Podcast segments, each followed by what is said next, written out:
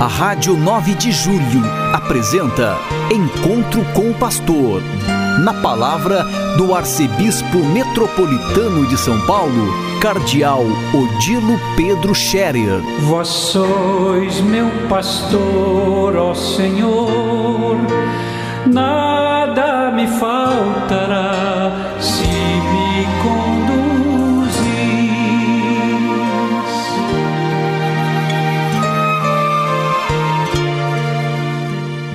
Queridos ouvintes da Rádio 9 de Julho, saudação e bênção para todos vocês neste dia 27 de janeiro. Hoje é uma sexta-feira, última sexta-feira do mês de janeiro e já estamos terminando o primeiro mês do ano. Vamos viver bem este dia que Deus nos concede, com ação de graças, com alegria e também com operosidade, colocando ao serviço dos nossos irmãos, da nossa própria vida, ao serviço da alegria, da glória de Deus, tudo aquilo que hoje nós fizemos. A igreja recorda hoje Santa Angela Meriti. É uma santa italiana educadora. Ela viveu no século, no século XV até o início do século XVI, no período da Reforma Protestante, um tempo de muitas conturbações e convulsões sociais, mas também é, sociais e religiosas e políticas. Tempo complicado. E nesse tempo ela fundou o Instituto das Ursulinas para assistência espiritual e material das meninas órfãs e pobres, vendo nelas a esperança, a presença viva de Cristo a sua experiência, ela é precursora das intuições que hoje encontraram expressão nas, nos institutos seculares e na participação dos leigos na vida e na missão da Igreja. As Ursulinas são uma congregação religiosa feminina. Pois bem, Santa Ângela Meriti é mais uma, é, mais uma mostra de como também um tempo de grandes crises pode produzir grandes santos, como foi de fato esse tempo da Reforma Protestante, das grandes crises do século XVI, e que eh, foi também um período de renovação, um período de é, muita missão, um período de muitos santos e tantas iniciativas bonitas, também da caridade, né, de, por exemplo, São Vicente de Paulo, também um deles, mas tantos outros que viveram no século XVI. E nós aqui no Brasil fomos beneficiados também neste mesmo século XVI, 1500, é, com a presença do padre José de Anchieta, de outros tantos companheiros jesuítas, missionários que trouxeram o evangelho para os interiores do Brasil. São José de Anchieta, com os outros companheiros jesuítas, veio para São Paulo, 1554, como nós recordamos no dia 25 agora, na fundação de São Paulo. 25 de janeiro de 1554 foi celebrada a primeira missa na missão São Paulo Apóstolo, aqui no, no, no, no centro histórico de São Paulo, justamente no pátio do colégio, à altura da Catedral Metropolitana. Ali era a sede da missão São Paulo Apóstolo e onde nasceu São Paulo. Pois bem, também São José de Anchieta é um santo do século XVI que trouxe tanto bem para nós no Brasil. Hoje nós continuamos a ler a carta aos Hebreus que nós interrompemos nas festas desta semana, São Paulo, depois também São Timóteo e São Tito, ontem. Carta aos Hebreus, hoje já estamos no capítulo décimo, versículos 32 a 39. Se vocês querem olhar depois na sua Bíblia, Hebreus 10, 32 a 39.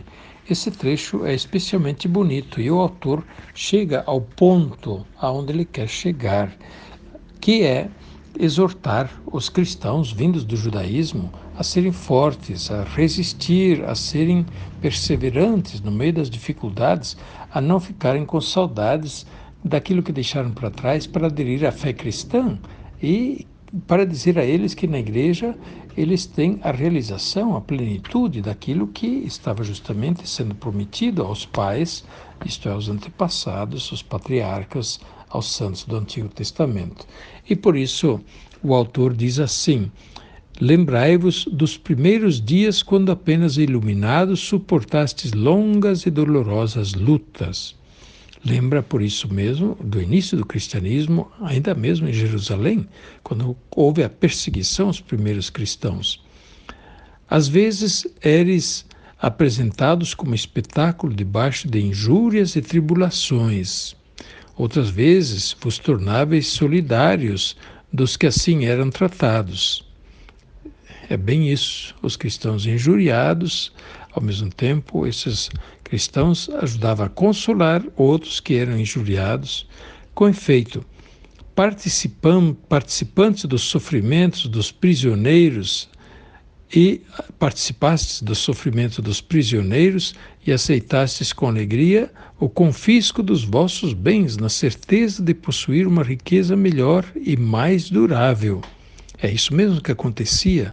Os cristãos eram perseguidos, eram torturados, eram colocados na prisão, eram martirizados, os seus bens eram confiscados. E eles aceitavam isso por amor a Cristo, sabendo que a fé lhes dava um patrimônio, bens ainda mais duráveis. Não abandoneis, pois, a vossa coragem, que merece grande recompensa. Eis o ponto. Agora, não desanimeis. Lembrem, lembrai que já suportastes tanto e agora chegou o momento de perseverar, de não abandonar a fé. Nossa, como são atuais essas palavras para os nossos tempos. Quantos católicos abandonando a fé? Quantas pessoas religiosas abandonando a fé por causa das tribulações, dos sofrimentos, das confusões que estão sendo criadas por aí, as injúrias, das acusações, maledicências, enfim, das mentiras contra os cristãos, contra a Igreja Católica, contra o Papa, contra o Bispo, contra o Padre. Estejamos sempre muito atentos, não nos deixemos enganar, perseveremos, perseveremos. De fato, precisais de perseverança para cumprir a vontade de Deus e alcançar o que ele prometeu. Precisais de perseverança. Eis o ponto. A questão realmente difícil muitas vezes, no meio de tanto sofrimento, de tanta calúnia, de tanta insistência, muitas vezes de tanto desprezo que alguém possa sofrer por causa de Cristo.